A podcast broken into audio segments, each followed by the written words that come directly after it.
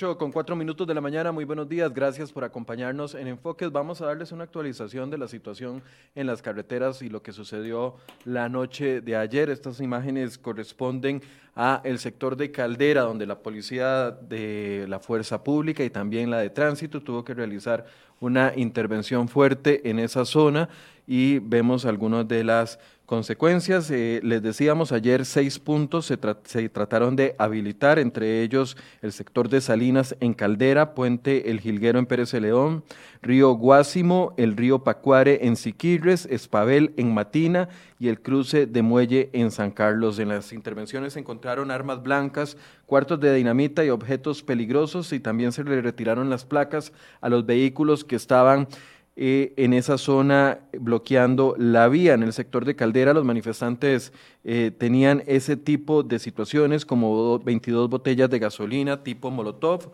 además adheridos cuartos de dinamita en el sector de Toro Amarillo.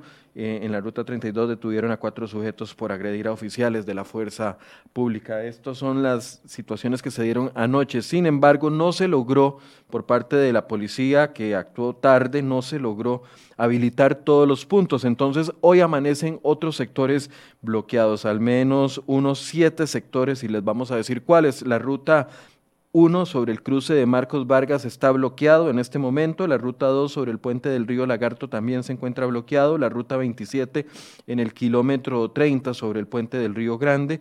La ruta 34 en el kilómetro 142 en Dominical.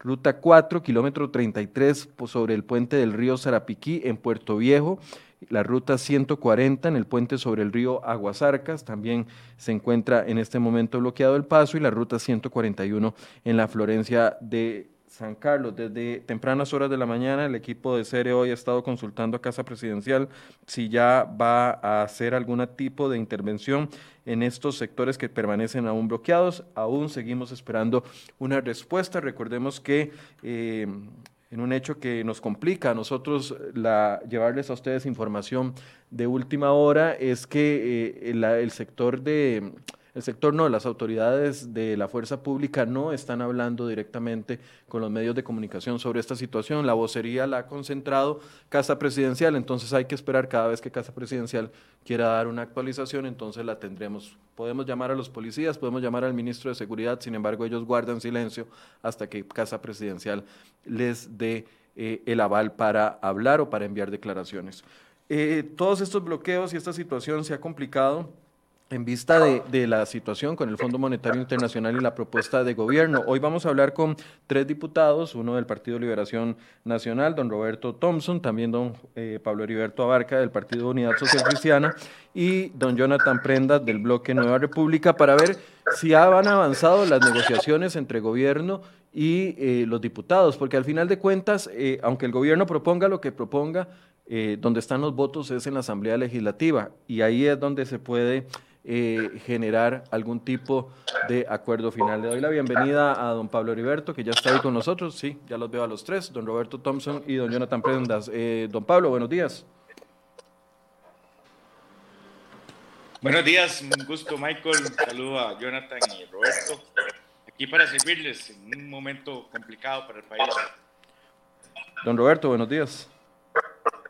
Muy buenos días, Michael, y muchas gracias por la invitación. Un saludo para don Jonathan y don Pablo también, y a todos los que nos escuchan y nos ven el día de hoy, que efectivamente amanecemos con, un día complicado para, para el país. Jonathan, buenos días, don Jonathan.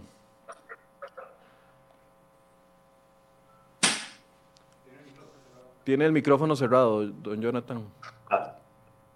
Así es, eh, disculpen, la, saludos a, los tres, a Michael, a Roberto y por supuesto a Pablo, de todos los que siguen la sintonía de este programa. Información muy importante lo que usted acaba de dar, que el gobierno tiene que dar explicaciones y tiene que informar, pero también importante lo que está pasando en la Asamblea Legislativa con el tema de las negociaciones que son totalmente nulas en este momento.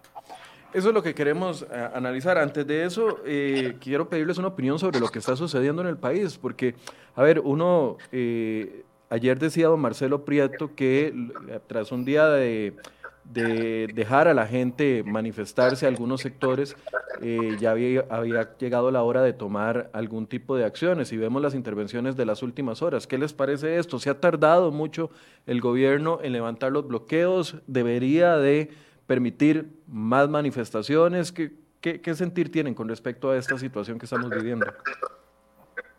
El que guste empezar. El mayor, don Roberto.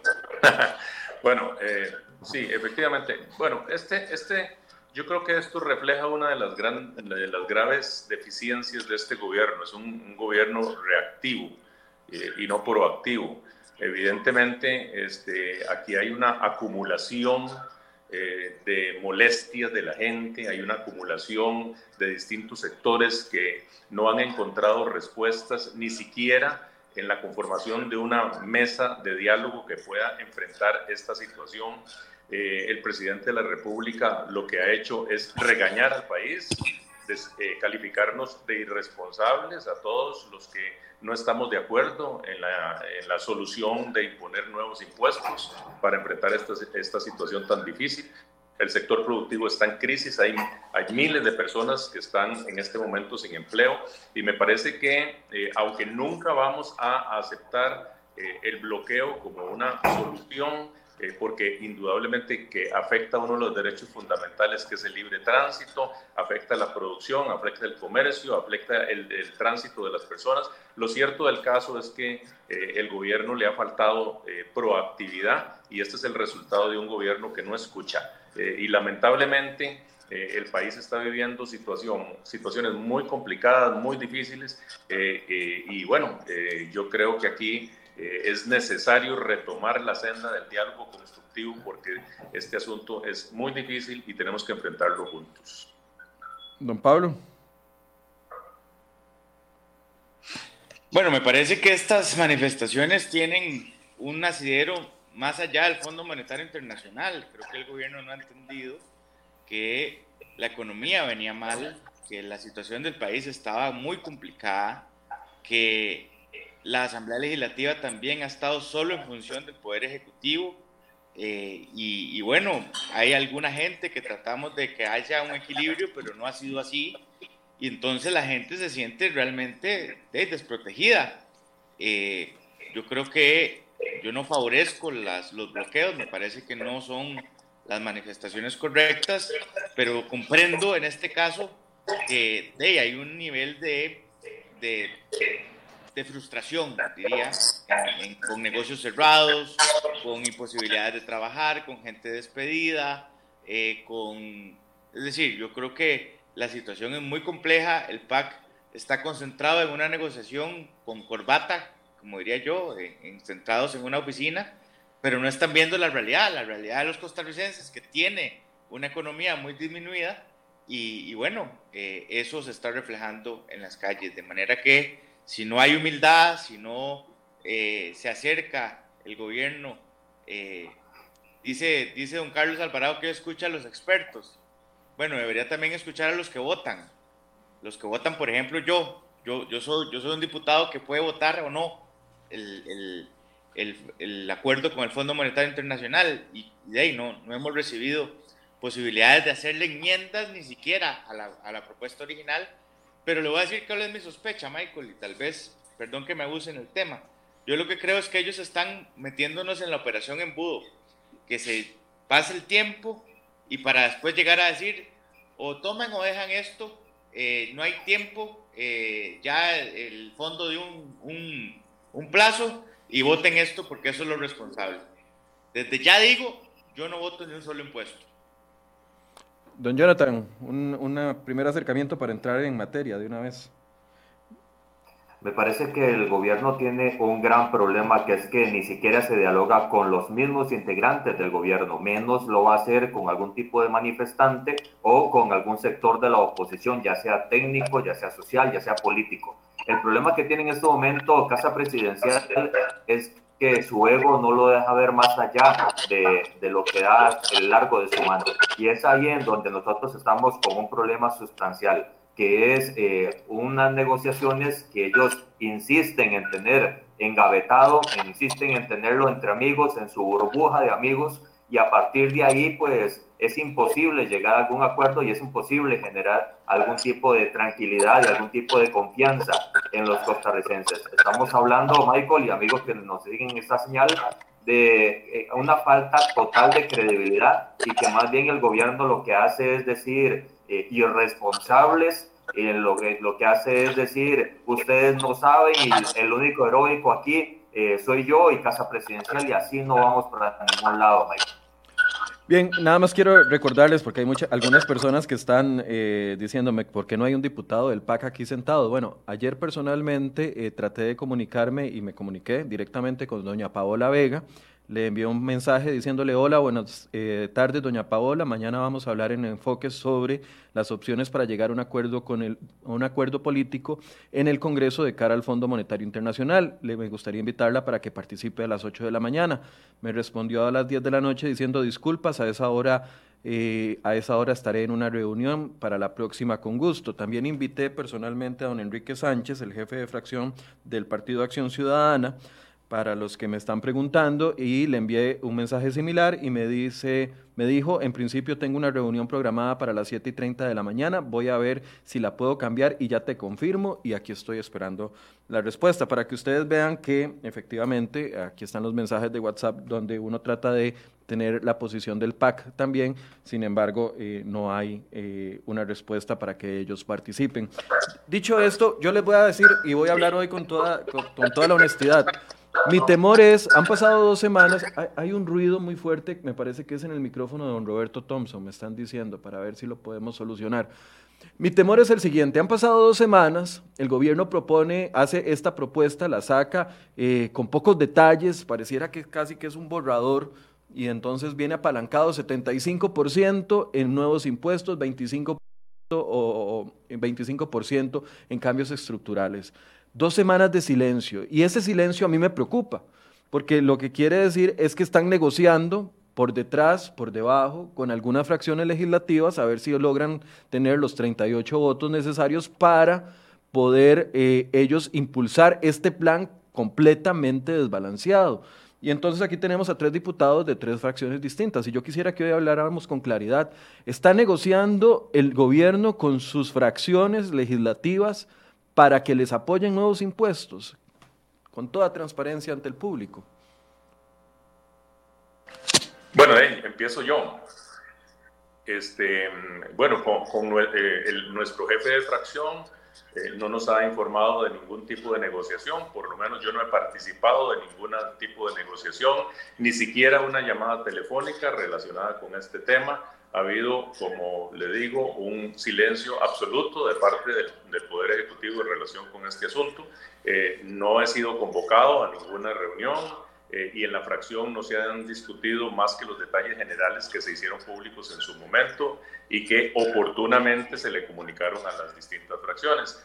Eh, lo cierto del caso es que esto es una característica más de, de este gobierno y viera que yo siento que nosotros también tenemos la obligación de construir, ¿verdad? Porque se trata de aportar entre todos para sacar esto adelante, pero es tan difícil, Michael, eh, con una gestión política tan deficiente.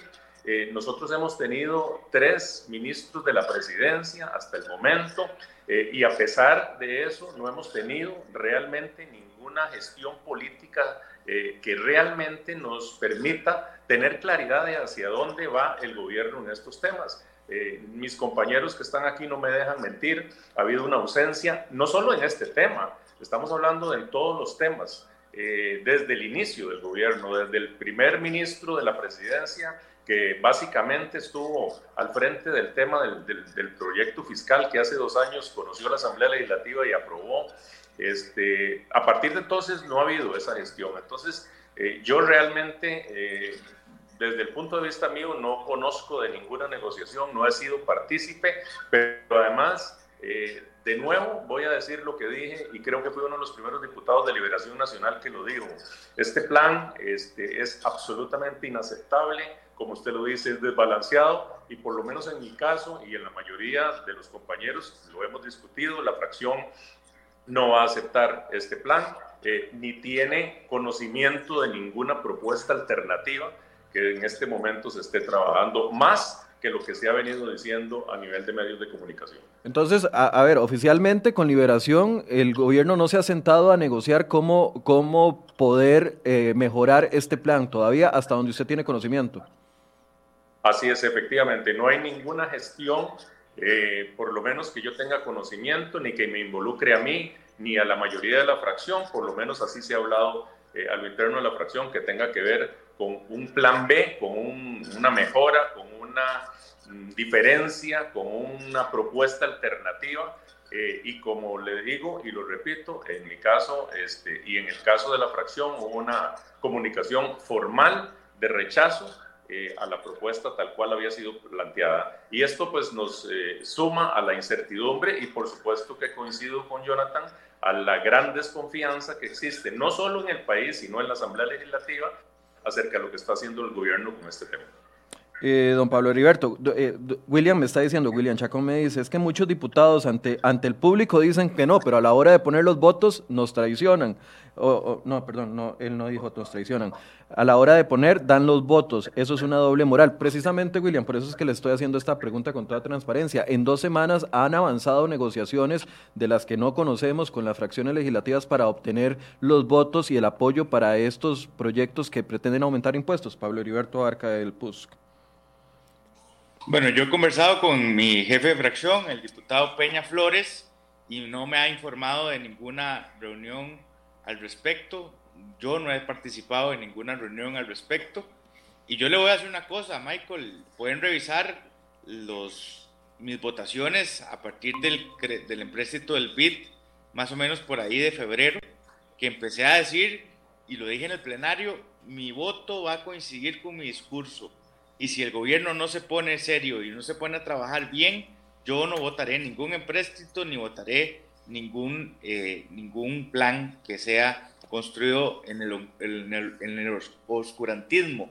Porque además aquí lo que está pasando es que mi teoría es que ellos van a seguir sobre la línea de esta, de este, de esta propuesta y entonces en lugar de cobrar 200% más de, de bienes inmuebles van a decir, ah bueno, entonces no, no es 200%, cobremos 50% más. yo, es inaceptable. sí, yo creo que hay una tarea mucho más pendiente. Yo el miércoles antes de, de que el gobierno presentara el plan, publiqué en CR hoy, gracias a ustedes me publicaron un artículo en las que hablo de cuáles son los, los ejes estratégicos, hago una propuesta alternativa de cómo podríamos abordar esto.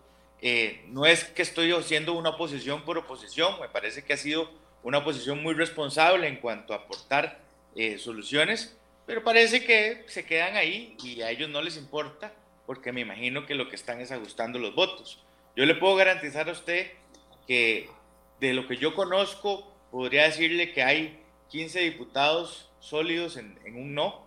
Y bueno, yo espero que, que se mantengan así eh, algunos otros y lleguemos a una suma de por lo menos 23 24 diputados que nos plantemos y que obliguemos al gobierno de verdad a hacer un planteamiento serio que implique un cambio verdadero y que eh, no tengamos que estrujar más a la gente. Hay, el gobierno debe, el país, Costa Rica, debe 40 mil millones de dólares. Y esos 40 mil millones, lo que están pidiendo al Fondo Monetario es 1.750 y por 1.750 millones vamos a sujar más a la gente con impuestos y no estamos resolviendo el problema. Entonces me parece poco serio y poco responsable que nos estén presionando por un crédito que no resuelve el tema y que lo único que va a ocasionar es más recesión económica. Don Jonathan, la misma pregunta. Con ustedes se han, ha, habido un acercamiento con el bloque de Nueva República, que son seis diputados, por parte del gobierno para tratar de construir una, una, una propuesta conjunta. Eh, no, en lo más mínimo con el gobierno no hemos tenido eh, más eh, comunicación que con la conversación con los diputados, que es un simple saludo de parte del Partido de Acción Ciudadana cuando saludan y en Casa Presidencial, cuando nos invitaron a escuchar la propuesta que ellos estaban haciendo aquel jueves, el día que en horas de la tarde anunciaron el paquete de impuestos 2.0 que hace dos años dijimos que iba a llegar y calzó exactamente hasta en el mes en que dijimos que iba a coincidir y no han eh, externado el más mínimo interés en generar algún tipo de, de puente de comunicación, de transparencia, de cercanía, de, de algún tipo de patriotismo, de juntar a todos los sectores políticos en algo viable. Ellos simplemente son, con su visión total y absolutamente ideológica, con su visión totalmente estatista, con su visión de estrujar a todo lo que se considere privado, y privado es cualquier persona, eh, y de ahí hasta la empresa más grande y todo comportamiento económico, ellos son para el PAC los que tienen que aportar eh, cada vez más sin acordarse que hay casi un 30% de desempleo, un 30-35% de pobreza, estamos hablando de que el 58.5% de, de, toda la actividad económica es sin impuestos para el sector productivo y que eso no contabiliza ni siquiera el impacto del, del, del IVA eh, que se aprobó hace dos años con el plan fiscal. Estamos hablando que al gobierno no le interesa tocar la puerta más allá de sus aliados, de la gente con la que siempre ha hecho sus negocios en estos seis años y esperemos más bien que ellos eh, se, se, den cuenta que los están usando, que no es eh, que simplemente están aportando algo al país porque el PAC no le interesa que eso suceda, lo que el PAC le interesa es que simplemente todo le salga, todos los negocios, y razón lleva Pablo cuando dicen que están haciendo tiempo para poder decir ya estamos contra, contra los límites eh, de la negociación del Fondo Monetario. Recuerden que antes del 17 de octubre es cuando tiene que haber un, tiene que existir un acuerdo con el Fondo Monetario porque el 20 de noviembre es la sesión del Consejo Directivo en donde se aprueba o no se aprueba el desembolso y el, eh, si no es en ese momento sería hasta el 15 de marzo, cuando tendría que esperar Costa Rica algún tipo de decisión oficial por parte del Fondo Monetario Internacional. Para mí, coincido con Pablo, están eh, dilatando el momento, están procurando que la gente esté más enojada para poder decir, ya no hay vuelta de hoja. Es o más impuestos o no, porque no pretendo reducir el gasto y menos reactivar la economía cuando ya el propio ministro de la presidencia nos lo ha dicho en reiteradas ocasiones. Ok, eh, empecemos hablando de impuestos y, y, un poco de matemática, de matemática legislativa. Para aumentar el impuesto de renta a los asalariados, para aumentar el impuesto de bienes inmuebles, para aumentar, para crear el impuesto a las transacciones bancarias y para aumentar el impuesto de renta a las empresas, para esos cuatro cambios necesitarían 38 votos, ¿correcto? Así es. Correcto. Ok. Ahorita, ¿cómo está la, la, división de fuerzas? Porque, a ver, Bloque Nueva República, Jonathan nos puede decir que los seis de, de Nueva República estarían en contra de eso. Ma, más unos seis o siete, o, o cuántos de, de, la Unidad Social Cristiana, Pablo? Diría que cerca de ocho. Cerca de ocho. Usted tiene mucha fe, porque hay muchos de sus compañeros que, que siempre quiebran el voto. Pero digamos que no, seamos realistas, Pablo. Seis. Seis, seis. Ok, ok. Gracias por ser realista, Pablo. Seis del bloque Nueva República, seis de Unidad Social Cristiana. Ahí tenemos a, a otros eh, independientes como Eric Rodríguez y como eh, el doctor Muñoz. Eh, Drago está en contra y los dos del PIN están en contra. Los dos, ahí ya tenemos 14 personas, más o menos, 14 diputados. Quedan entonces los diputados de liberación, que don Roberto me dice que eh, hay un, un, buen sector que no estaría de acuerdo. A ver, eh, yo, yo, le puedo, yo, digamos, por, dichosamente... Estamos hablando de estos cuatro impuestos, ¿verdad? Primero estamos hablando de los cuatro impuestos, para, porque la gente ya aquí me está haciendo, me está haciendo enredo diciendo de que entonces no hagamos nada. No, no, no. Estamos hablando de los cuatro impuestos, nada más. Tenga paciencia y ahorita hablamos del resto, don Roberto. Sí, no, este, por, dichosamente este programa queda grabado y, y, a mí súmeme en, esa, en ese número de diputados que está en contra de la propuesta en la forma que está establecida y en contra de los impuestos planteados. Y yo no, no puedo hablar por toda la fracción porque la fracción lo que hizo fue eh, hacer una manifestación clara de rechazo a la propuesta en términos generales, pero sí le puedo decir que muchos, eh, la gran mayoría de la fracción están en la posición que yo estoy manifestando. Se ocuparían 20 votos en contra para que los, los cuatro proyectos de impuestos no pasen, porque así tendría entonces el gobierno solo 37 votos, no llegaría a los 38, ¿es así? Yo, yo, yo, yo, le, yo le puedo decir, Jonathan, que en este momento este, la enorme, no hay ninguna viabilidad política para votar esos impuestos en la actual Asamblea Legislativa. Ok, pero es que ahí es donde viene el, matiz que a mí me preocupa, porque si le quitan a un sector uno de los impuestos y dejan a los otros tres, pueda que, que, convenza al gobierno a varios diputados y, logre los votos. Más allá, más, más, allá, Michael, de que se quite algún impuesto, es como decíamos al principio, que se baje el impacto que esos impuestos pueda tener que hayan empezado con un 150% de expectativas y que después vayan bajando hasta lo que ocupan y que ahí es donde algunos diputados, algunos partidos cedan a que se crean más impuestos. Entonces, ¿ustedes ven que hayan los 38 votos para aprobar los cuatro o creen que definitivamente no? No, yo, yo, yo, yo particularmente pienso que no. Yo particularmente pienso que no. Este, en este momento no. Yo esperaría que no. En este momento no. Ok, si no, si no, es, si no están los votos para, para los eh, nuevos impuestos o estos impuestos, ustedes tres, a título personal, ¿en cuál de esos cuatro impuestos estarían de acuerdo y en cuál no? O definitivamente a los cuatro les dicen que no. Nosotros Yo en a los cuatro decimos que no. Prendas dice que a los cuatro no, Pablo Heriberto tampoco. Don Roberto, ¿usted eh, estaría de acuerdo en alguno? Yo puedo hablar por mí, yo tampoco estoy de acuerdo en ninguno. Este, yo puedo hablar por mí. Este, obviamente eso este, no puedo hablar por el resto de los compañeros de la fracción, pero sí puedo hablar por mí, porque además eh, aquí lo que hay que destacar, me parece a mí, es que, y yo creo que todos coincidimos en que el gobierno eh, no ha hecho la tarea. Vean, alternativas sí hay. Nosotros hemos tenido eh, durante todos estos, estos días eh, una serie de mm, manifestaciones, eh, de apreciaciones, de valoraciones de una serie de economistas de distintos partidos políticos, gente connotada, que ha dado alternativas diferentes.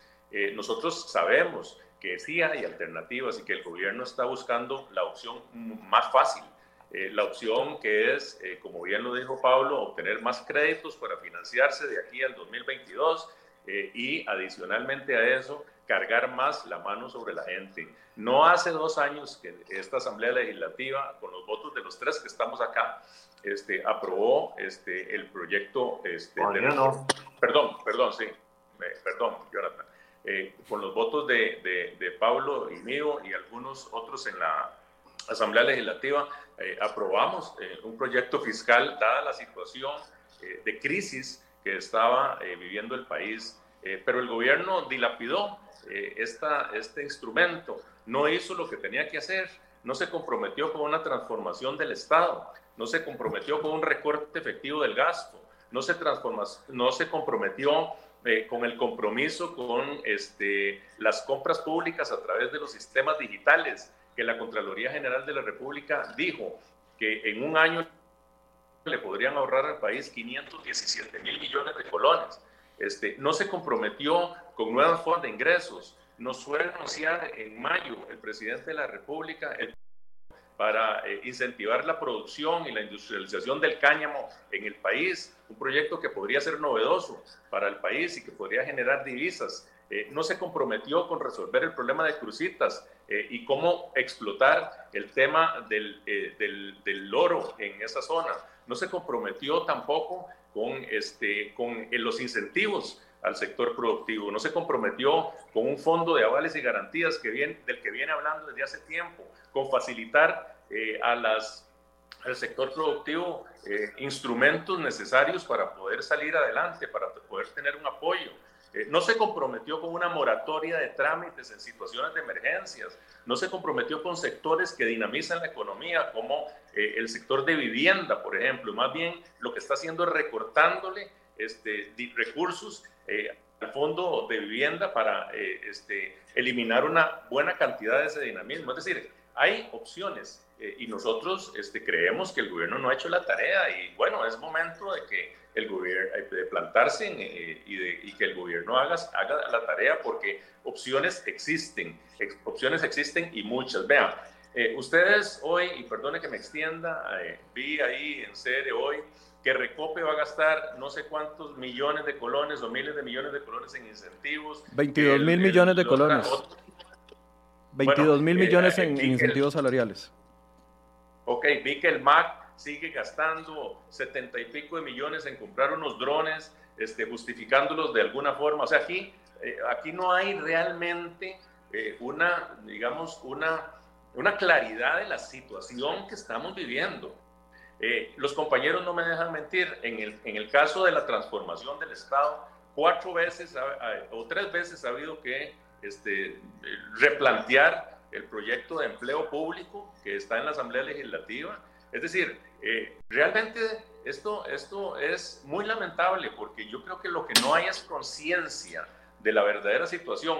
No no producto solo de la pandemia, porque esto venía desde antes. Las cifras, todos las conocemos, las cifras fiscales, eh, todas las conocemos, desde antes, desde el momento en que el, el presidente Alvarado asumió la, la, presidencia de la República. De manera que lo que ha hecho esta pandemia es agravar una situación que se venía arrastrando ante un gobierno incapaz, sin liderazgo, incoherente y que realmente hoy eh, requiere que le golpeemos la mesa. Yo lo dije el, el, día que se aprobó el crédito del Fondo Monetario Internacional, este, esta es una...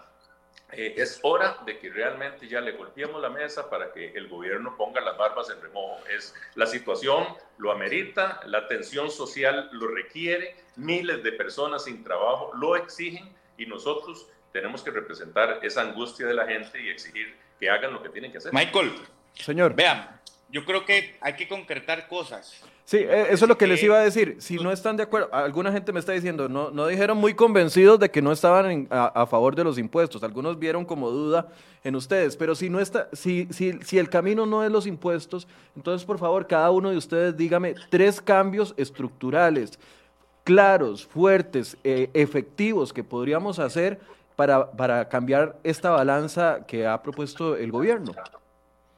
Antes de decirle tres o cuatro cosas que son sustanciales para que esto cambie y, son alternativas a, impuestos, yo quiero poner en la, mesa, digamos, eventos que van a pasar próximamente, que van a marcar de verdad quién está en esto y quién no. El martes se supone que se vence plazo para examinar empleo público. Y la discusión que está ahí es si vamos a incluirle salario global a los actuales funcionarios o no el que no esté dispuesto a incluir a los actuales, me parece que no está pensando bien en qué es lo que está pasando en este país. Porque ese es el primer disparador del gasto. Y nosotros en la fracción unidad estamos comprometidos en que nadie se le rebaje el salario. Si usted hoy gana 100 colones, la, reforma no le va a quitar esos 100 colones. La única diferencia es que en lugar que en el próximo aumento usted suba a 115, suba a 105.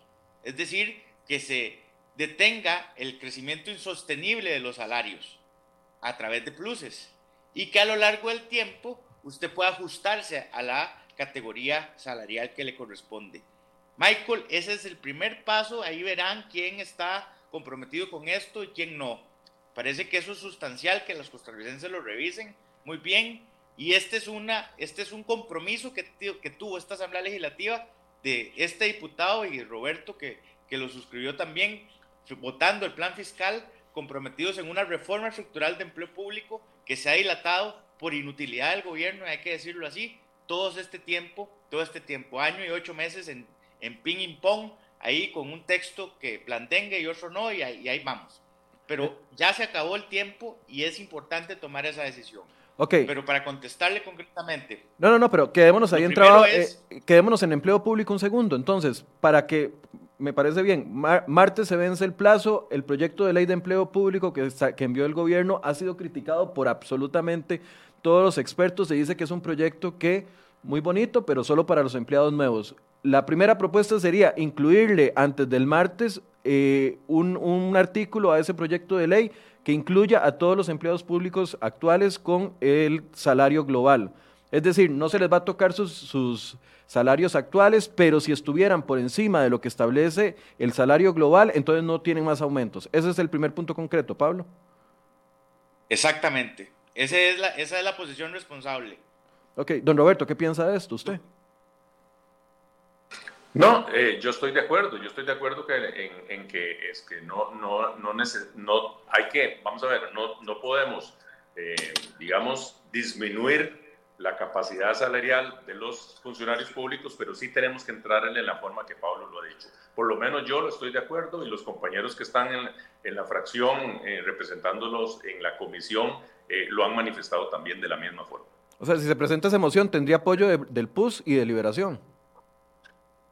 Bueno, eh, le, le, repito, yo puedo hablar por lo que yo represento, es decir, pero nosotros, yo no puedo hablar por toda la fracción pero me parece que esa es la línea correcta y por ahí es donde tenemos que ir. Le iba a preguntar a Jonathan, pero no lo veo conectado, creo que se salió, está teniendo problemas con el internet. Ok, ahora sí, concreto, Pablo, eh, tres puntos más aparte de este. Lo primero es una reingeniería de la deuda. Resulta que nosotros, eh, el, el, 70% de la, de, la, de la composición de la deuda es deuda interna. Es decir, nosotros tenemos una deuda de la bolsa derecha con la bolsa izquierda, nosotros mismos. Y entonces ahí están los fondos de pensiones, los bancos públicos, el sector público no bancario, eh, está una serie de, digamos, y el sector privado que está pagando o recibiendo eh, tasas de interés del 6%, del 8%, del 9%, eh, por ciento, que precisa, que, que como hizo Argentina, podría perfectamente aplicar podría renegociar y acotar mucho en lo que se debe de esa deuda interna. Obviamente sin generar una crisis interna, pero con madurez suficiente, en el sentido que todos desayunamos en la misma mesa, poder hacer una negociación importante de esa deuda. Parece que ese es el primer paso fundamental para reducir la cantidad de plata que debemos, o por lo menos temporalmente reducir la cantidad de intereses. Entonces, podríamos tener un, un, aporte importante en ese, en ese aspecto. Reingeniería de la deuda interna. reingeniería de la deuda interna del Estado con Estado. Reingeniería de la deuda está, interna Estado con Estado. Uno. Dos. Número dos, un recorte importante del gasto, pero no por un discurso. Es decir, y, y, y lo verán en, la, en, la, en el presupuesto, yo voy a ser muy agresivo en ese tema, es renegociación de contratos de alquileres para tener una reducción de al menos un 30% de esa partida presupuestaria de inmediato. Eso implica, como se hace en el sector privado y como lo están haciendo hoy en las empresas, renegociación de los contratos por vencer o la renovación de los que están existentes en un acuerdo de partes para bajar los costos, por lo menos temporalmente, eh, y garantizarlo, y si no, pues desocupar. Además, en la realidad de la pandemia, eh, las oficinas han estado desocupadas y la gente está haciendo teletrabajo. Me parece que hay que hacer una revisión sustancial en ese tema suspender el tema de consultorías y suspender el tema de horas extras eh, y, demás temas. Ahí hay una, un recorte, diría, bastante importante. Estaría hablando de al menos un 1% del PIB, al menos, eh, y podría ser más si se hace un trabajo. Y tercero, lo que mencionó muy bien Roberto, de nuevos ingresos, pero no con impuestos. Hey, concretemos crucitas, que de por sí es un desastre ambiental y en vez de que se roben la plata, que la plata entre al Estado. Si hay que cambiar las leyes, entonces es más fácil cambiar esa ley que cambiar, que poner una de impuestos. Si, si, si lo que están es molestos porque según ellos solo el 2% le quedaría al país, bueno, cambiemos la ley de concesiones o cambiemos el modelo y hagamos un modelo especial para cursitas, pero no que, que permitamos que eso siga sucediendo. Hablemos y planteemos verdaderamente el tema del gas natural o por lo menos importarlo. Si ya no quieren usar el que está en Costa Rica, importémoslo para bajar los costos. Y entonces creo que eh, están haciendo solo la tarea para eh, terminar el gobierno y que el país quede incendiado y punto. Yo no estoy dispuesto a eso, pero bueno, ya le di alternativas, podría seguir hablando de más alternativas, pero creo que estas son bien concretas. Ahora, el la pregunta del millón, estas tres alternativas, ¿cuánto ingreso eh, generaría y en qué plazo? Porque el, problema económico y el, problema de, flujo de caja del gobierno es para allá. Entonces, estas propuestas generarían una solución inmediata. Yo estimo que sí. Es decir, las renegociaciones de la deuda interna es, es que se reúnan de los, los mismos, los, los, los, directivos de los bancos, con los, también la SUPEN y el gobierno, de que se sienten a negociar, como si se sentara uno a negociar con sus acreedores. Eso me parece que lo pueden resolver ahí si se hablaran. Yo, le pregunté esto a doña Rocío Aguilar, la superintendente de SUPEM, el miércoles, y me dijo que los fondos que están financiándose vía títulos de los fondos de pensiones, que provienen de los fondos de pensiones, no se podrían renegociar. Porque son, fondos de, ciudadanos. hay un porcentaje ahí importante. Y si no, igual, Michael, el tema es que va a colapsar porque vamos a caer en default es decir, aquí la amenaza es que el, que el país no tiene con qué pagar. Bueno, eso va a suceder en seis meses, porque los ingresos se cayeron y la única manera de reponer los ingresos que tiene el gobierno es en préstitos. Y nosotros no estamos dispuestos en Fracción Unidad a seguir aprobando préstitos para rellenar huecos por la caída de la economía. Y entonces no hay una alternativa planteada. Me parece que eso es la realidad. Eh, y entonces, Dave, está bien, no renegocien, pero entonces no les van a pagar. Esa es la pura verdad. Ok. Don Roberto, tres propuestas que podrían ser alternativas y de inmediata aplicación y que generarían lo que se pretende generar con impuestos. Bueno, yo, yo, yo pienso que hemos oído, el otro día escuchado a don Fernando Naranjo en una posición que muy clara en temas de recorte. Eh, históricamente, en los últimos años, eh, el, el gobierno ha ejecutado cerca del 12% de lo presupuestado. Eh, estamos en una situación de crisis. estamos en una situación de emergencia, y bien lo dice Pablo, aquí las soluciones tienen que ser de emergencia. No alcanza la plata para cubrir los gastos. Entonces, eh, no tenemos que generar más plata, no a través de impuestos, sino a través de nuevas formas de generación. Eh, y además, tenemos que reducir significativamente los gastos. Eh, una opción que se ha planteado y que yo vería bien es un recorte efectivo de alrededor del 10-12% del presupuesto en términos generales eh, que ha respondido a la, a la subejecución que históricamente se ha venido dando. Es decir, ya no podemos seguir en la fiesta de todos los años, ya eso se acabó eh, y es la única forma de hacerlo. Aquí debemos eh, priorizar en los programas esenciales que necesita este país para seguir operando, pero lo demás tiene que recortarse absolutamente. Eso en primer lugar. En segundo lugar, me parece a mí permítame insistir que la Contraloría ha sido reiterada en que el sistema eh, de compras públicas eh, al, cual tienen que ajustarse todas las instituciones del Estado es una solución de ahorro de miles de millones de colones. Bueno, ahí hay una estimación. La Contraloría General de la República nos habló de 517 mil millones solo para el año 2017 o de 2018. Ahí hay una directriz, un, liderazgo que tiene que ejercer. ¿Por qué la Caja Costarricense del Seguro Social no está incluida, que es de las mayores compradoras del, del, aparato estatal? ¿Por qué no está incluida en el sistema de compras públicas? Entonces, ese es un segundo tema que yo, que yo este, estaría planteando. Por supuesto que coincido con Pablo en el tema de la reingeniería de la deuda. Eh, evidentemente, aquí hay una situación, eh, digamos, contradictoria. Eh, yo no soy economista, soy abogado, pero evidentemente tengo absolutamente claro de que si el, de el 80% de la deuda pública es deuda interna y hay cerca de un 70 o más por ciento que es al sector público y estamos pagando intereses que probablemente deben andar, no sé, 9, 9,5%, o sea, no se justifica bajo ninguna circunstancia. Aquí tenemos que sentarnos y somos de los mismos, estamos, como dice Pablo, sacando de una bolsa para meter a bolsa. Entonces, creo que aquí tiene que haber una reingeniería clara de la, de la, de la deuda para poder enfrentar esta situación que nos ahorraría millones de colones, eh, miles de millones de colones. Y bueno, y yo le pondría un último aspecto que es el que Pablo por encima mencionó, eh, y que han trabajado algunas gentes en Liberación Nacional que tiene que ver con este, la forma en que el Banco Central podría utilizar una emisión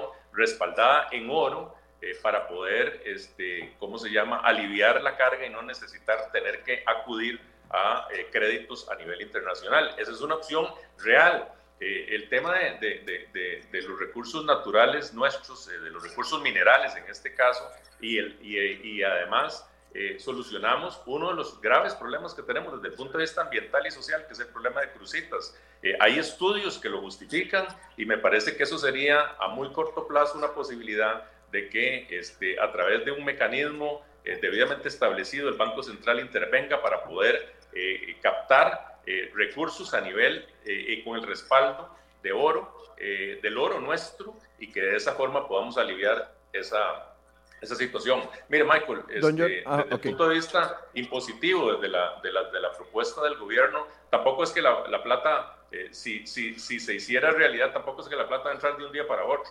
Pero sí, nosotros creemos que si hay liderazgo, si hay, si hay eh, congruencia, si hay iniciativa de parte de todas las autoridades del gobierno, si, si se abre ese espacio de diálogo social con los sectores productivos y esto va acompañado de una verdadera reactivación del sector productivo, donde con incentivos empiece nuevamente a caminar el, el, el, el, aparato productivo, pues hay soluciones que no necesariamente pasan por el tema de impuestos. Don Jonathan está.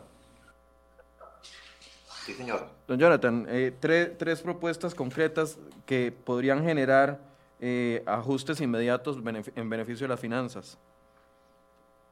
A ver, empecemos con algo que ya creo los compañeros han eh, establecido como prioridad y le voy a dar números. Si se hace una renegociación de la deuda interna individualmente para trabajar el tema de los intereses y los plazos de cada uno de los tenedores de deuda que se vencen el próximo año y se pasan al 2027, al menos, como ya aprobó Argentina, que sí es una medida viable, en, en esta semana lo anunció, estaríamos hablando de 1.600 millones de dólares, es decir, 964 mil, 972 mil eh, millones de colones con el tipo de cambio que se ha ajustado esta semana, 972 mil millones de colones menos que se tendrían que estar buscando por préstamos o por endeudamiento para eh, los compromisos del próximo año y eso podría ser una realidad en este momento.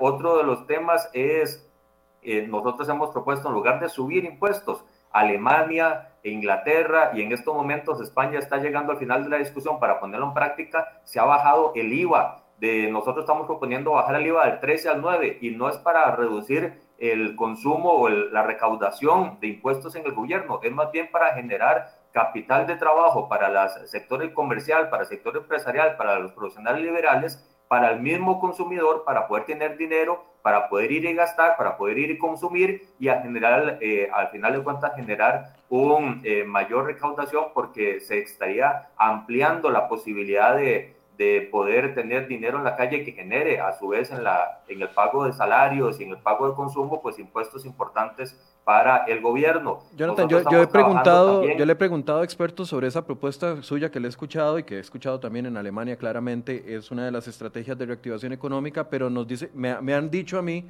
que es una propuesta primero, un poco populista y número dos, que no generaría el impacto que usted cree que generaría. ¿Usted tiene números que nos pueda decir que verdaderamente bajando el IVA se podría incentivar la economía y daría los mismos resultados?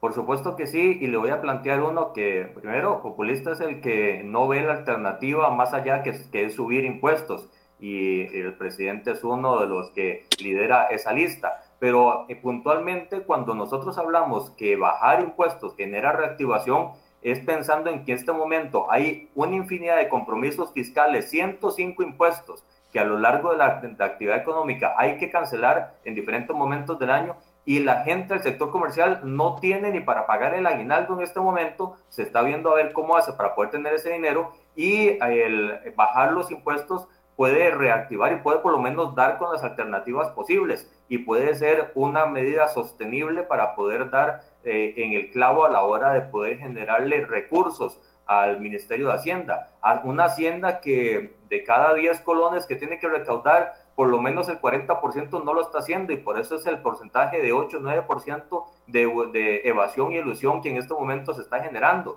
sin, sin conversar sobre el tema del contrabando que eh, aún y cuando cuatro países les han dicho a este gobierno, a esta administración, le damos escáneres para poner en puertos, aeropuertos y fronteras. Se los, damos, se, los, se los damos hecho a la medida y se los damos con mantenimiento. Y ellos simplemente dicen que no a esas donaciones desinteresadas, porque a todo el mundo le interesa que Costa Rica deje de exportar contrabando, deje de mandar droga a Europa y deje de comerciar, por ejemplo, el oro que nadie explica, cómo es que Costa Rica, sin tener los yacimientos que supuestamente dice tener, pues está exportando 10 veces más según estimaciones de COMEX.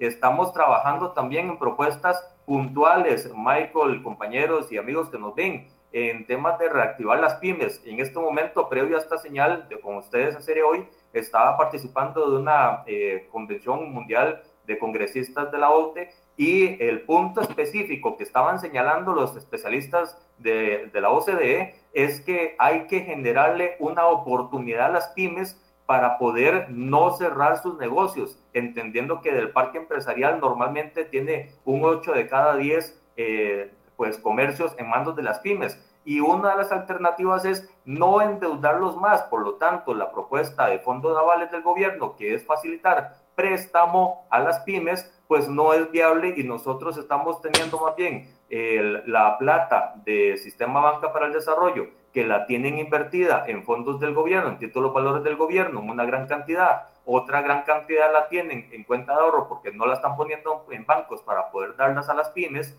estamos hablando de que hay 500 millones de dólares y más de 300 mil millones en colonias que no están en manos de los que la ocupan y en este momento podrían servir para, en medio de la pandemia, en medio de la emergencia, en medio de la crisis, darle 3 millones de colones por tres meses a cada pyme para poder generar el consumo, para poder generar producción y para poder contratar. Las pymes son las principales contratadoras a nivel nacional y estamos hablando de que hay cerca de un 30% de desempleo. Entonces, eso hay que hacerlo. Y una última idea, compañeros. Eh, tenemos en las 330 instituciones que hay en Costa Rica, eh, en todas hay recursos humanos, en todas hay proveeduría, en todas hay toda la parte logística administrativa. ¿Por qué no concentrarlas y hacer un clúster de eh, todo lo que es ese tipo de servicios generaría eh, pues maximización de recursos, no necesariamente eh, se traduce en despidos porque no se tiene que ver de esa manera, sino que genera una oportunidad de operativizar los recursos y ponerlos de verdad a, a trabajar en función de la gente. Es decir, la burocracia para que es el que consume la gran cantidad del presupuesto nacional y el presupuesto de las instituciones, pues no tiene por qué tener cabida en este momento cuando alternativas de digitalización hay muchas y, por ejemplo, algo que estaban conversando ahora, si ponemos a todo el mundo en SICOP, si hacemos ventanilla única digital para cualquier trámite del gobierno y que sea la intranet del gobierno la que alerte de nuevos negocios, de trámites, de permisos y de lo demás, y si hacemos un gobierno digital de primer mundo de verdad, que podemos hacerlo porque hay eh, suficiente calidad en Costa Rica para poder desarrollarlo, estaríamos eh, hablando de aproximadamente un 10% de ahorro en el Producto Interno Bruto por la eficiencia que eso significaría. Es decir, alternativa no hay del gobierno para poder trabajar. A, mí me preocupa algo y... hay un tema, Michael. Ok, eh, Pablo, dale. Hay un tema que, que Jonathan toca que yo lo tenía como un cuarto aporte que es sustancial. Es decir, este país ha rechazado, se ha dado el tupé de rechazar escáneres regalados, no sé con qué justificación. Han dado mil o, no sé cuántas, pero en aduanas está pasando la mercancía sin ninguna revisión. Y eso no puede ser. Ahí hay contrabando, hay evasión, hay ilusión. Y eso es una barbaridad que hay que corregir de inmediato. Pero no hay ningún plan concreto. Cuando usted le pregunta al ministro sobre ese tema, lo único que le dice es que estén trabajando en eso y tal, pero no hay nada. Es decir, hay ahí un porcentaje importante del PIB, digamos que de inmediato uno podría pensar en 3% del PIB, porque está habla de hasta 8% del PIB en, en, ese, en, ese, en ese tubo abierto que existe ahí, y me parece que eso debería ser una maratónica, es decir, debería haber encargados funcionarios ahí a tiempo completo a resolver ese tema de inmediato. Bueno, es que el tema de la evasión no, es solo eso. Veamos el informe de la Contraloría de hace dos semanas con las exoneraciones. Yo quisiera, yo quisiera en eso, este, Jonathan, este, a propósito de eso que estamos hablando, eh, ustedes mismos lo publicaron. Eh, hay, hay, cerca de, me pareció entender, cerca de 50 distintos este, centros informáticos en el Ministerio de Hacienda que no se comunican entre sí. Sí, sí, sí. a, mí, esa cifra, a mí esa cifra, ayer tuve que leerla cuatro veces porque pensé que era un error de la nota, honestamente, porque cuando vi que podemos ahorrar 9% del PIB, eh, es un montón de plata, es más de lo, de lo que se pretende recordar, recaudar en impuestos. Así es, y entonces vea usted que la institución o la dependencia encargada de cobrar los impuestos nos está pidiendo este, le está pidiendo a la ciudadanía eh, más impuestos, pero que al final van a terminar pagando los mismos, porque los mismos que están evadiendo y, y eludiendo este, son, van a quedar exactamente impunes ante la situación, ante la inutilidad de una dependencia que ni siquiera es capaz de comunicar sus, sus, propios departamentos entre sí para llevar el control adecuado. Esto es inaceptable. La gente no puede entender cómo el gobierno, teniendo eh, todas estas opciones, vea que aquí en esta mesa hemos hablado de distintas opciones. Nosotros en la Asamblea Legislativa seguimos eh, pensando en aportar. La gente tiene que, que, que ver que la Asamblea Legislativa, las distintas fracciones políticas, los distintos diputados, hemos presentado proyectos en lo individual, nosotros tres en lo colectivo, las fracciones, hemos llevado adelante una agenda tratando de, de no solo de reactivar la economía, sino que darle soluciones a los problemas que está enfrentando el país, a pesar de la falta de gestión política, a pesar de la inutilidad del gobierno para conducir con propiedad eh, y con liderazgo ese esfuerzo. Pero opciones hay. De manera que aquí, han aquí hemos planteado nosotros tres algunas. Bueno, eh, es cuestión de hacer la tarea. Y la tarea tiene que empezar entendiendo de que estamos en una situación de emergencia y aquí no se trata de patear la bola.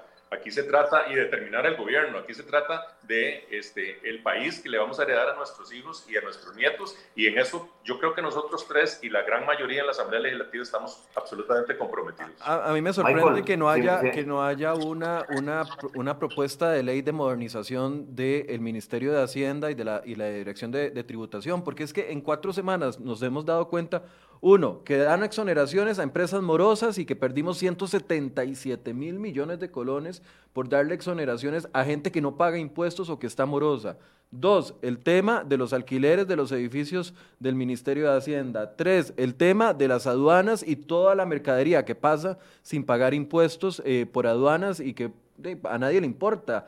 Y, y cuatro, este tema de la integración de los sistemas que también generaría ahorro. O sea, es ahí donde uno dice, ¿para qué me quieren cobrar más impuestos y los que ya existen no los están cobrando bien, ni, hacen el esfuerzo por mejorarlo a corto plazo. La, solución que ha anunciado el gobierno es que para hacer todo eso se requiere un empréstito de 150 millones de dólares, algo 150, sí, señor. Exactamente. Esa es la solución, que haya, que haya un empréstito para comprar un sistema que no sé cómo lo van a implementar ni, ni nada, eh, para, para hacer todo eso. Eh, que usted está diciendo, Michael. Entonces, es decir, yo, yo honestamente tampoco en que con, esa, con ese empréstito vamos a resolver el tema. Yo creo que es un tema de ordenamiento a lo interno, tienen que aprender a, a, cazar fuera del zoológico, son expertos cazando en el zoológico, eh, pero de ahí no quieren salir, no quieren actualizar, no quieren eh, innovar en términos de control fiscal, y me parece que eso es indispensable, que cobremos bien lo que existe.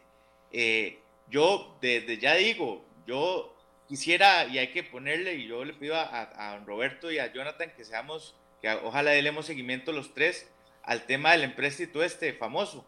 Va a ver que a lo largo de dos o tres años no vamos a resolver mayor cosa y, y, ya elevamos el endeudamiento en 150 millones de dólares, porque no es un tema de pedir prestado para comprar una computadora o un software, es un tema de ordenamiento administrativo y, se lo pongo más concretamente, los grandes contribuyentes que declaran cero tienen un auditor de Hacienda ahí sentado todos los días en las empresas. ¿A dónde están los informes de auditoría? ¿A dónde están las revisiones? ¿Cuál es, cuál es el trabajo acucioso que se está haciendo en esas grandes empresas para que realmente haya una contabilidad, diría, que refleje eso y que justifique el cero pago de impuestos? Yo quiero ver si es de verdad un trabajo o es solo acomoda, acomodaticio ahí. Vean, Entonces, vean. Ajá. Termine la idea. por no, lo que decía, para, para concretar, Michael, y le agradezco, el tema es, creo que hace falta mucho ordenamiento ahí a lo interno, creo que falta que seamos sinceros y creo que falta que realmente nos comprometamos a, combatir la evasión. Vea el otro ejemplo, y aquí, eh, y no es porque sea doña Epsi Campbell y no es porque sea el PAC, bueno, es porque es una figura pública y además es una figura de interés público. Vea, nos quieren triplicar el impuesto de bienes inmuebles y vea lo que estamos publicando hace 20 minutos. Epsi Campbell tiene un terreno de 10 mil metros cuadrados valorado en 2 millones de colones y paga solo 5 mil de impuesto de bienes inmuebles. Puchica, yo, yo, me costó un mundo tener a mí mi propiedad que es de 200 metros cuadrados y pago 15 veces más lo que paga, 20 veces, no hombre, más, muchísimo más lo que paga Epsi Campbell por un terreno de 10 mil metros y yo por, por un terreno de, de, 200 metros pago 10 o 15 veces más lo que ella paga. Es que ese es el punto. Eh, esa nota la pueden encontrar ahí en, en cereoy.com. Municipalidad confirma que notificará a la vicepresidenta de la República para que actualice el valor fiscal de su propiedad de 10 mil metros cuadrados. Epsi Campbell aparece como dueña de una propiedad de más de 10.400 metros cuadrados que solo paga de impuestos 5.250 colones. Es que ahí es donde uno dice, no, no, no, no, no. Según la, el informó de la municipalidad de Oramuno, el terreno se reportó con un valor fiscal de apenas 2 millones de colones. ¿Cuál propiedad de 10 mil metros cuadrados vale 2 millones de colones? Y desde el año 2013 no registra ninguna actualización de la propiedad. Ah, pero ahí sí nos quieren triplicar el impuesto de bienes inmuebles a los que ya lo pagamos y los que tenemos bien declaradas nuestras propiedades. No, pero además ese, impuesto de ese impuesto de, va, a tomar agua. Estoy como doña Amelia Rueda, voy a tener que tomar agua. Esa propuesta de, triplicar el impuesto de bienes inmuebles es lo más nefasta que ha habido. O sea, yo no, no tengo idea a quién se le ocurrió. Este, mire, yo fui alcalde durante ocho años y yo sé lo que cuesta eh, que pagar el, impuesto y sé este, que además es un impuesto que afecta a todos, desde el, que tiene el, pequeñit, la pequeñita propiedad, como ya lo dice usted, al, que tiene la, gran finca que tiene eh, produciendo. De manera que ese, ese sí es uno de los más nefastos que se le ha ocurrido al gobierno, ¿verdad? es que llama muchísimo la atención que hayan tenido tanta creatividad para, para incluirlo dentro de la propuesta. Eh, Michael, mira, el, el, asunto que vemos en este momento es el siguiente. Si la ministra de Justicia se tuvo que ir por un asunto de impuestos, si el viceministro de Hacienda se tuvo que ir por un asunto de un familiar en asunto de impuestos, ¿Por qué la ética del PAC no da para que la primera vicepresidenta de la República tenga que asumir la misma cobija que los demás y tenga que renunciar por una simple, eh, por, un tema de estos? Me parece que es una vergüenza nacional lo que esa señora está haciendo. Primero, que no tiene ni idea de cómo reactivar y cómo salir adelante con el país y después las propiedades de ella las ponen en semejante eh, tipo de impuestos a la propiedad. Razón lleva Roberto cuando dice que el impuesto que quieren poner es nefasto, pero más allá de eso es confiscatorio, porque la gente no va a poder pagarlo. Es un sinsentido, es, es un manos arriba al pueblo y no tuvieron el mayor reparo en decirlo. Y un detalle que se me quedaba de la respuesta anterior que usted me preguntó, Michael, un 1% del PIB es el efecto inmediato que podría tener un rebajo del 13 al 9% del, del, del impuesto al valor agregado. Es decir, cerca de 356 mil millones de colones que estaría poniéndose en la calle a producir o a pagar salarios si se hace ese, eh, eh, ese rebajo, por lo menos de forma transitoria, como lo están haciendo otros países que no ven como populista algo que es tenderle la mano al sector productivo, que es al final de cuentas el que mantiene adelante un país. Eh, de, el tiempo se nos está yendo muy rápidamente, tal vez... Michael, sí.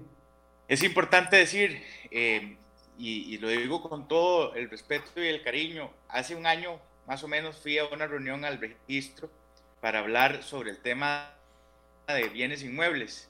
El registro tiene un trabajo que se ha hecho para catastro eh, y tienen mapeado todo el país y tienen fotografías aéreas.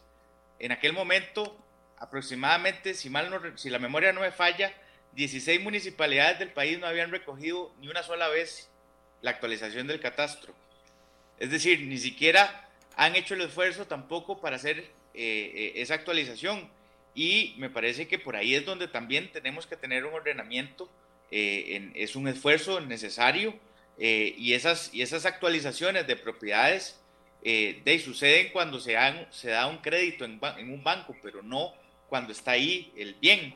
Y creo que ahí hay un esfuerzo que deben hacer los alcaldes, lo digo con toda también, con toda la eh, con todo el cariño, pero realmente me parece que eh, por ahí es donde debemos, debemos empezar. Y obviamente aumentar ese impuesto lo que va a ocasionar es más eh, morosidad y por lo tanto va a tener mayor afectación en el estado financiero de los municipios. Si hoy ni siquiera se cobra bien, imagínese aumentándolo exponencialmente. Es que volvemos al, al, mismo punto del Ministerio de Hacienda.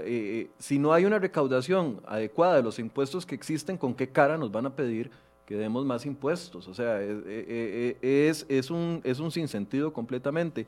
Para, para ir concluyendo, a ver, tenemos que llegar a un acuerdo de negociación con el Fondo Monetario Internacional en este mes de octubre o ustedes preferirían entrar en un proceso de tres o cuatro meses de negociaciones y llegar a un acuerdo de verdad más sólido, invirtiendo la balanza y que sea más sobre la reforma estructural del Estado y los disparadores del gasto, y, e ir al Fondo Monetario Internacional no en noviembre, sino hasta abril. Don Roberto. Bueno, eh, es que yo, digamos, yo no veo ninguna, ninguna viabilidad política en, seguir avanzando en la propuesta que planteó el gobierno. O sea, eh, me parece que eh, ni siquiera es de considerar. Yo creo que todas las fracciones, incluyendo la fracción de Liberación Nacional, ha manifestado su rechazo a la propuesta. A estas alturas, a pesar de la premura, no existe un plan B que nosotros conozcamos eh, no existe gestión para plantear alguna alternativa. No hemos sido llamados, eh, por lo menos en mi caso lo puedo reafirmar, para poder trabajar ese plan B. No, se, no hay escucha para, digamos, valorar algunas otras, este, algunas otras iniciativas. Algunas se han planteado aquí, debe haber muchas más, eh, pero que tienen que ver con la inmediatez y con la necesidad de establecer esta, esto con carácter urgente. Entonces, de, lamentablemente estamos en una situación bastante, de, bastante incertidumbre con un país en llamas eh, y que realmente nos obliga a nosotros a seguir presionando para que haya alguna respuesta. Lo cierto del caso es que hoy no existe ninguna viabilidad política para, para que se conozca siquiera eh, la, la, propuesta planteada por el gobierno, pero tampoco existe ninguna eh, opción que nosotros estemos visualizando de cara a lo que podría ser una modificación o un plan B o una propuesta alternativa eh, y, eso, y en esa situación estamos en este momento. Entonces debería ser en abril y entrar en un, en un proceso de concertación nacional. Bueno, yo, yo diría que salvo que el gobierno asuma la responsabilidad que le corresponde de hacer la tarea, de escuchar alternativas, de replantear las cosas, de hacer lo que tiene que hacer con carácter de urgencia. Eh, es que eso es lo que tiene que hacer. Y a mí me parece que mientras esa situación no se da, de, estamos en una situación de incertidumbre donde va a ser difícil avanzar. Don Pablo, ¿qué piensa yo, yo, lo que creo es que además se perdieron tres meses. Es decir, esto lo sabemos hace rato, pero ni siquiera los diputados sabíamos qué, cómo se componía la propuesta, que nosotros íbamos a tener que votar. Y, la y, y decidieron ir a hablar con la gente, según ellos, en unos, unas conferencias, no sé si recuerdan, porque es que estas cosas son las que se les olvida a la gente el gobierno hizo unos, no sé qué, unos encuentros virtuales ahí para que la gente le diera... Diálogos, diálogo, eh, diálogos ciudadanos. Bueno, para que la gente dijera cuáles son las opciones. Y al final ni siquiera escucharon a nadie, porque yo no creo que la gente haya dicho que, que era un impuesto a las transacciones lo que tenía que salir de ahí. Sí, perdimos tres meses, hemos perdido tres meses en, en un ocultismo ahí para ellos ponerse de acuerdo y seguro más o menos tratar de negociar algunos votos y listo. La realidad es que no hay viabilidad política para esta propuesta y yo no veo posible, salvo que haya un cambio, digamos, radical de cómo se ha manejado el tema para que esté lista en octubre. Eh, lo que debería más bien plantearse es un cronograma de aquí a abril para que entonces tengamos todo un tratamiento de temas, eh, ojalá cronometrado, que la Asamblea Legislativa sepa cuál es el calendario y que podamos acomodarlo. Eso es lo que yo veo viable, pero de no, igual implicaría un cambio de actitud que no hasta ahora no lo conozco. Don Jonathan, la misma pregunta.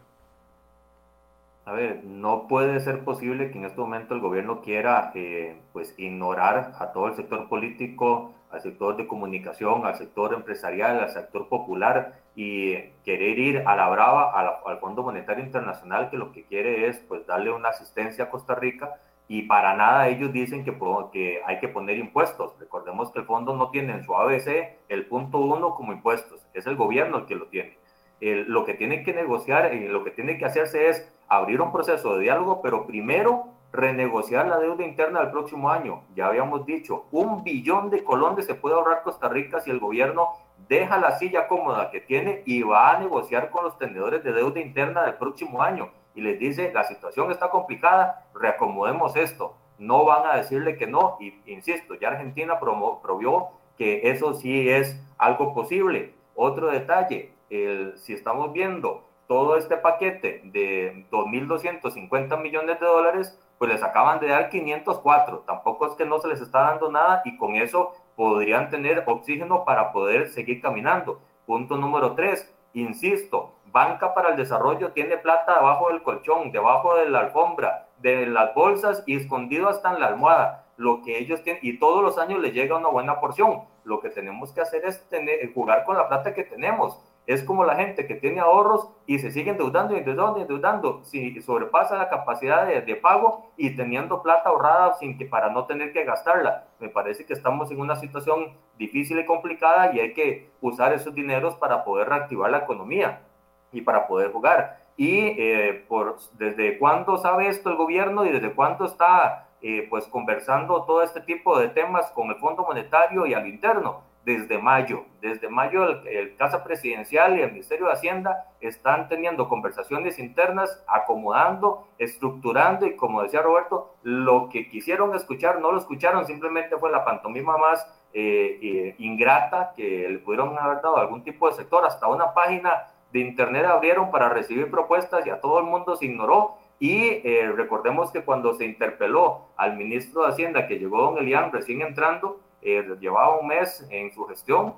nosotros le dijimos ahí, y este servidor le dijo en el plenario, usted ya ha participado y Hacienda ya ha participado en cuatro reuniones virtuales con el fondo para este tema y él reconoció que había estado en una. Yo le dije, bueno, al menos son dos o tres. ¿Quién estuvo con su usuario? Hay que averiguarlo porque si usted dice en una, hay dos, hay personas que estuvieron representándolo a usted en esas reuniones en al menos dos o tres eh, ocasiones adicionales. Es decir, siempre se ha hablado a espaldas de la Asamblea Legislativa. Es mentira que se ha estado conversando, es mentira que se ha estado negociando. Por lo tanto, ahorita en octubre no es posible ir con un acuerdo nacional al Fondo Monetario Internacional y lo que corresponde es abrir diálogo, ver alternativas diferentes y entender, por amor a Cristo, gobierno, entienda que no son más impuestos, que hay otras alternativas y que si ustedes no se quieren incomodar, con ese tipo de acciones, pues nada tienen que estar haciendo el gobierno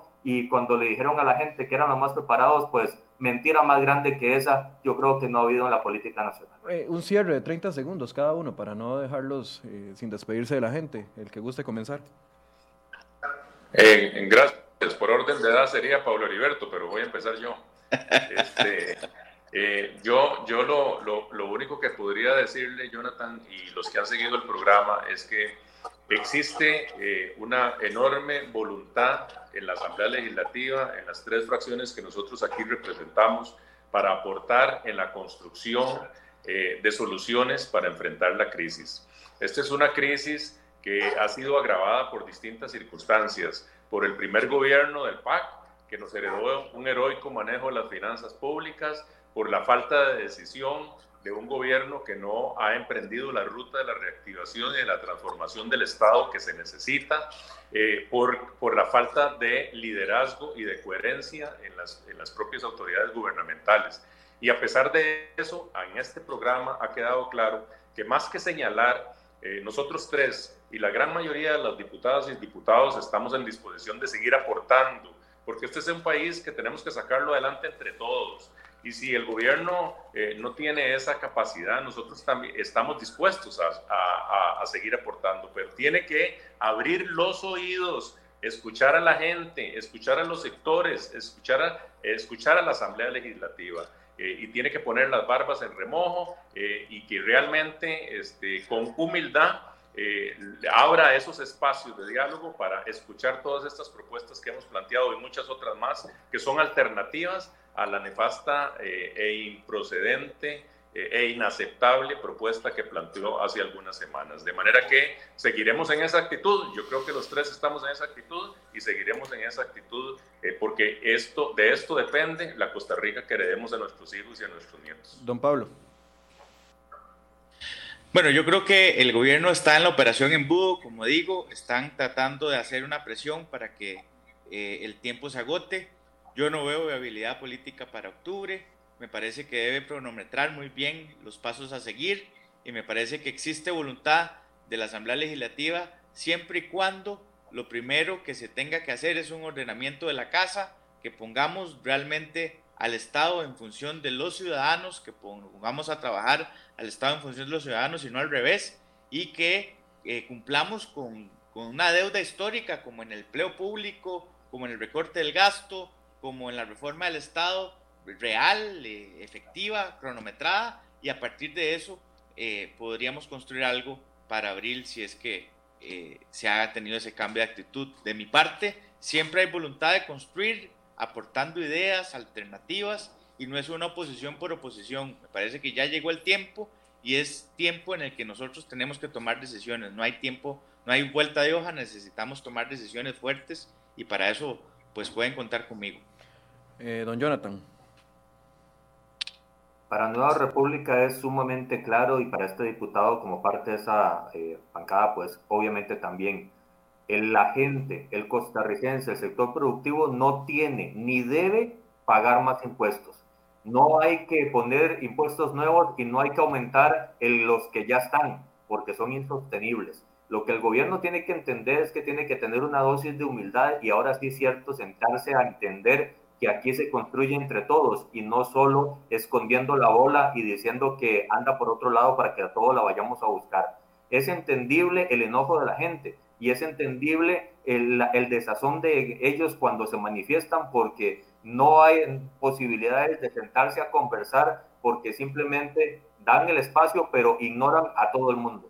Lo que hay que hacer de aquí en adelante es cerrar pilas en función de Costa Rica, es levantar puentes, tender puentes, generar eh, diálogo, pero de verdad, y teniendo el gobierno la necesidad de entender de que no es con más impuestos, como les digo, sino eh, renegociando la deuda, eh, viendo qué se hace con los impuestos, para mí hay que bajarlos, pero también reactivando la economía y no como dice Marcelo Prieto que hasta el otro año.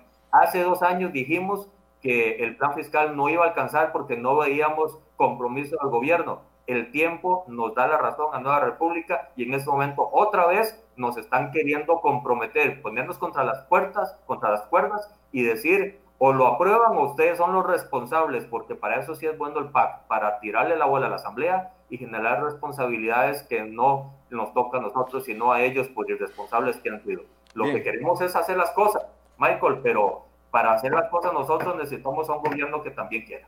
Bien, muchas gracias a don Roberto Thompson, que me cambió el nombre durante todo el programa el día de hoy, pero yo así le voy a poner el nombre correcto, Roberto Thompson. Me dijo Jonathan, Roberto, me dijo Jonathan todo el programa, don Roberto. ¿Cómo es posible? Sí, sí, sí, sí. Gracias a Jonathan Prendas. Eh, bueno, bueno, es por estar, es, por estar viendo la foto Jonathan ahí. Ah, bueno, ok, está bien. Gracias a don Jonathan Prendas, a don Pablo Heriberto Arca y también a don Roberto Thompson que nos acompañaron. Y les vuelvo a repetir la información que damos de última hora, que eh, información confirmada por la Municipalidad de Oreamuno de Cartago. Epsi Campbell tiene un terreno de 10 mil metros cuadrados valorado en solamente 2 millones de colones y solo paga 5 mil colones de impuestos a la municipalidad dice la información confirmada por la Municipalidad de Oriamuno de Cartago. No es un terreno allá en la trocha fronteriza ni, ni en una zona rural. La Municipalidad de Oriamuno confirma y dice, aparece como dueña de una propiedad de más de 10.400 metros cuadrados que solo paga 5.250 colones de impuestos al año.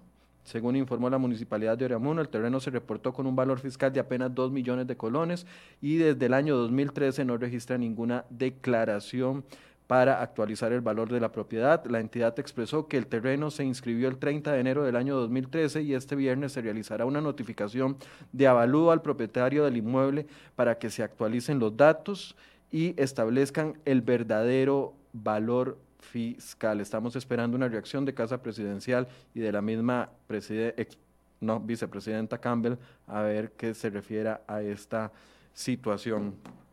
Yo creo que el mensaje es claro, ordenen la casa, señores del gobierno, ordenen la casa primero, antes de venir y tener la cara dura de decirnos que no hay otra solución que no sean los impuestos, antes de tener esa cara que no, que no tiene indolente ante la situación económica que está viviendo el país, indolente ante los ciudadanos que sí pagamos nuestros impuestos, ordenen la casa primero.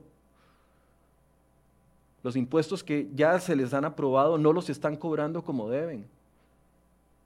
Y tienen el descaro de decirnos que no hay otra solución. Soluciones hay. No somos irresponsables, don Carlos Alvarado. No somos irresponsables, señores del PAC. Las soluciones hay. La casa está desordenada, la casa está gastando más de lo que tiene que gastar, la casa desperdicia el dinero de los ciudadanos. La casa está patas arriba.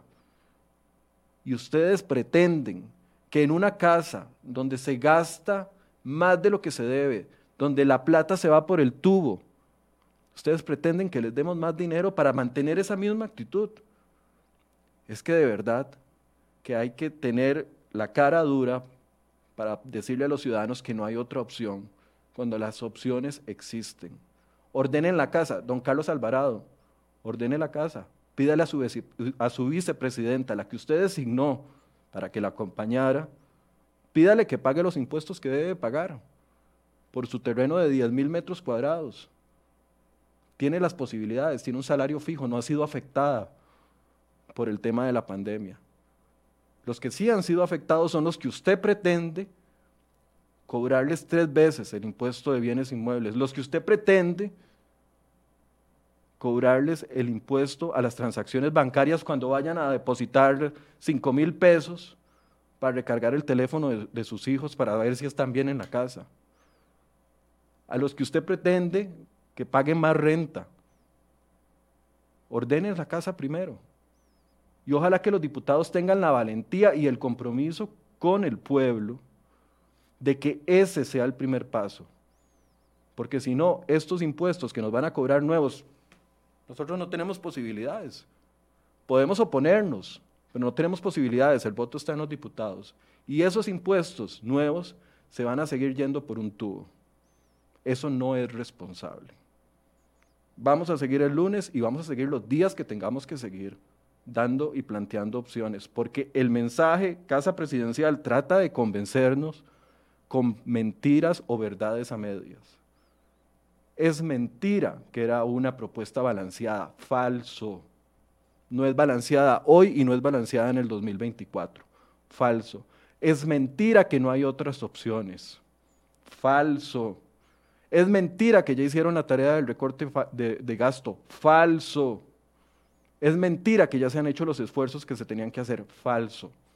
Y aquí vamos a seguir, aunque no les guste, aunque no les guste a algunos de los que se meten a esta transmisión, aunque no les guste al gobierno, aunque no les guste a los diputados del PAC y sigan negándonos entrevistas, no importa, vamos a seguir, porque opciones si hay. No se puede convencer a un país con mentiras o con verdades a medias. Y ojalá que eso, esa actitud la mantengamos todos y se mantenga en la Asamblea Legislativa hasta el día que digamos, sí, ya se hicieron todos los esfuerzos que se tenían que hacer y todavía falta dinero. Ah, bueno, entonces vamos a crear un nuevo impuesto. Sí, cóbrele a los que no están pagando.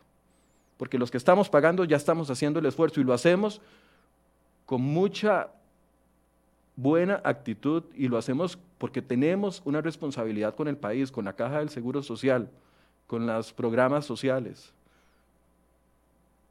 Hagan ustedes su trabajo y déjenos a nosotros en paz. Y cuando ustedes hayan hecho su trabajo, vienen y nos dicen, hay más impuestos que recaudar y ahí vemos qué se puede hacer. Gracias por su compañía. En la otra semana seguimos con este tema. Buenos días.